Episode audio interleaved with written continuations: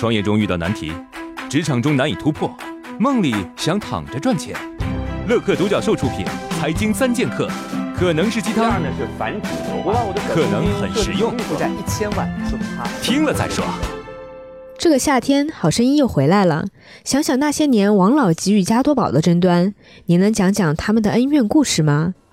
王老吉啊是百年品牌，内地的王老吉归广药所有，香港的王老吉由王氏后人经营。一九九七年，商人陈洪道从香港拿到了王老吉的凉茶配方，并且与广药签订了大陆王老吉商标的授权，有效期二十年。二零零三年，怕上火喝王老吉红遍全国，随后红罐王老吉的销量达到了一百六十亿元，远超可口可乐。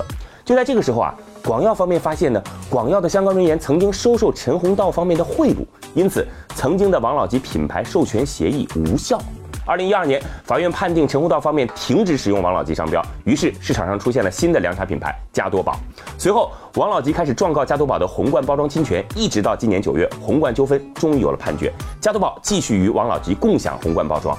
很难想象，如果陈宏道选择自己去创立一个品牌，而不是租用王老吉的商标，中国的凉茶市场。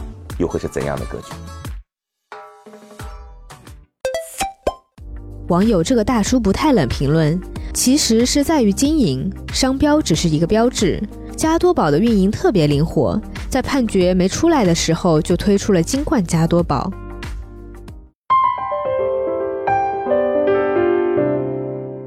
今天我们采访到的是杭州纸箱哥文化的创始人王嘉行。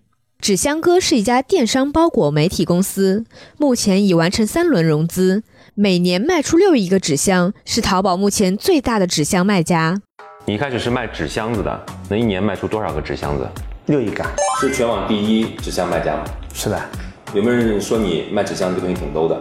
有啊。那你自己觉得呢？我觉得我也挺 low 的。后来想到可以在纸箱上印广告啊，就是纸箱就变成了广告位。现在在你这里投广告的客户都有哪些？福特啊，宝马啊，强生啊，老板电池啊。你现在手底下多少个销售？三十多个。怎么样看一个销售靠不靠谱？我基本上把销售跟客户会拉一个群，有时候晚上七八点钟客户问问问题，如果这个销售在群里面没回复，那我觉得这销售就不 OK。还会给他第二个机会吗？不会，他不渴望赚钱。那销售告诉你，老板，我是下班时间啊。你没钱，你的女朋友只能买假 LV，你的孩子、同学都出国夏令营了，他只能在家里面。你的父母生病了你就没有钱找好医院。我挺少跟他们讲理想的。你都讲什么？讲利益。你最好的销售在你手下一个月拿拿过多少？六七万吧。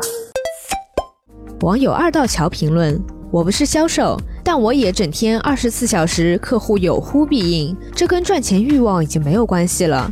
我觉得这是对自己工作的一份责任心。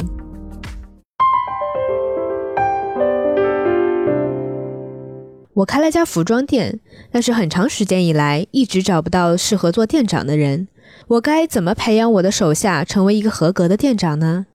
截止二零一七年，优衣库已经在全球范围开了两千多家门店了。大家都认为产品的品质和供应链把控是优衣库的核心竞争力，但是除此之外，优衣库最成功之处就是快速培养店长。优衣库的店长有三个级别：一般店长、明星店长、超级明星店长。店长的级别由在岗时间和营业额决定。成为超级明星店长之后呢，总部不再单方面发号施令了，而是与其形成对等关系。在经营上，店铺是主角，总部是处于支持地位的配角。超级明星店长可以根据门店的地理位置、客源层次自行调整和决定订货量，可以自主决定商品的陈列、店铺的运营模式、广告宣传单的印制等等。优衣库对他们的要求是，只要遵守最低限度的公司经营原则，其他的自己裁决，像是一个独立的创业者。这就是优衣库能够大规模开店的人才秘籍。网友登登评论：我也可以理解成为他并没有成熟，没有形成适合各种市场相应需求的经营模式，而且对外也没有独有的整体特色。创业四大问题：想创业不知道做什么，合伙人不知道哪里找，钱不够想找投资人，带团队没经验不会管。要解决这四大问题，现在马上下拉手机屏幕，在我的介绍资料里有我的个人微信号，长按复制，添加我为好友。我们在乐客独角兽创业社群为你一一解决这四大问题。在这个社群里，已经有来自全国的将近两万多名优秀的创业者，每周都有线上线下课程分享营销、推广、管理的干货和经验。我也在社群里等你哦。